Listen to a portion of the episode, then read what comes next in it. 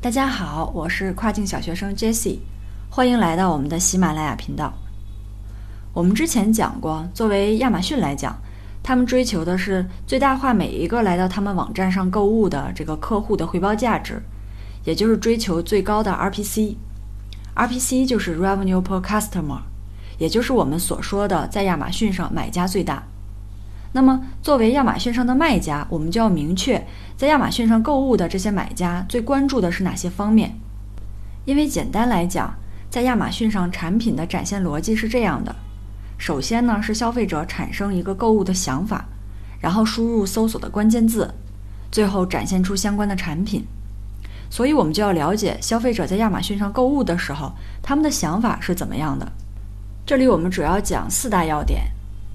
第一个是价格，没错，价格呢是我们中国卖家的优势，但是大部分的中国卖家都专注于打价格战。大家都知道，基本上如果一个类目里面我们的这个中国卖家扎堆儿了的话，其实大家都赚不到什么钱。其实这是非常不利于自己的亚马逊生意和可持续发展的。然而，有调查显示，其实亚马逊商店的这个美国顾客对价格呢，其实不是那么敏感。关于价格，大家只要做到物有所值，定一个合适的价格就可以了。所以建议大家，如果有了一定的选品和运营能力以后，要敢于涉猎相对高价位的产品，比如说像三十到五十刀左右的产品。当然，这个前提是你对你产品的这个品质做了一个很大的提升和改善。第二个要点是 FBA 的配送服务，在亚马逊上，大部分的顾客，嗯，对这个。你的产品有没有使用 FBA 的配送服务是非常在意的，所以对于使用那种自发货的卖家来说，嗯，他们的生存空间呢就会越来的越小。这里也建议大家一定要去使用亚马逊的 FBA 服务，又方便，然后呢也能给客户带来一个更好的这个购物的体验。第三个是关于 review 的质量和星级，那我们就不说这个自然流评的了。如果说有的同学安排了测评，那我们这个 review 的文字描述一定要尽量的长和详尽，尽量的要避免出现那种过短的 review。当然，带图片呀，还有带视频的这种肯定是最好的了，但是也保障一下图片还有视频的质量。那星级呢，当然也很重要。如果说我们产品的这个星级太低，客户嗯他就看到之后会认为产品有问题，可能看一眼星级直接就走掉了。第四个点呢是关于品牌。如果说你这个店铺刚做不久，品牌如果没有什么知名度啊，是非常正常的一种情况，大家也不要着急。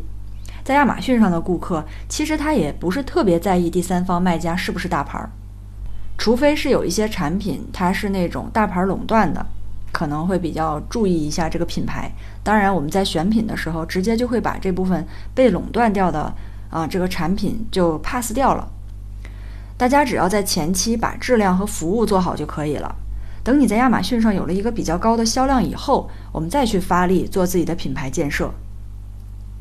所以呢，针对以上的要点，我们作为卖家落实在行动上，一定要做到以下八点。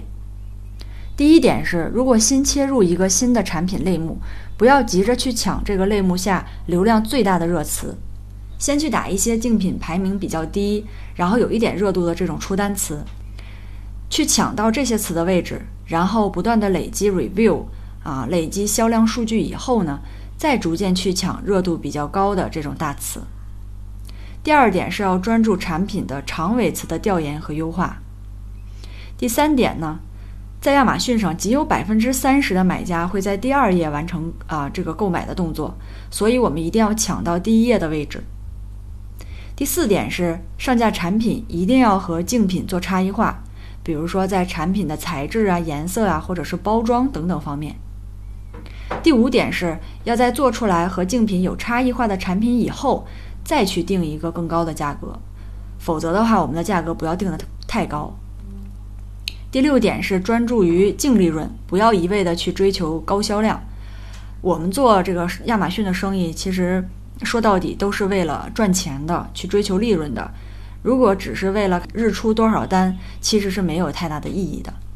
第七点是一定要拍摄高质量的主图，在图片这部分该花的钱一定不能省，这个我们已经强调很多次了。最后一点是关于价格方面的，我们一定要在 listing 上面开启 coupon。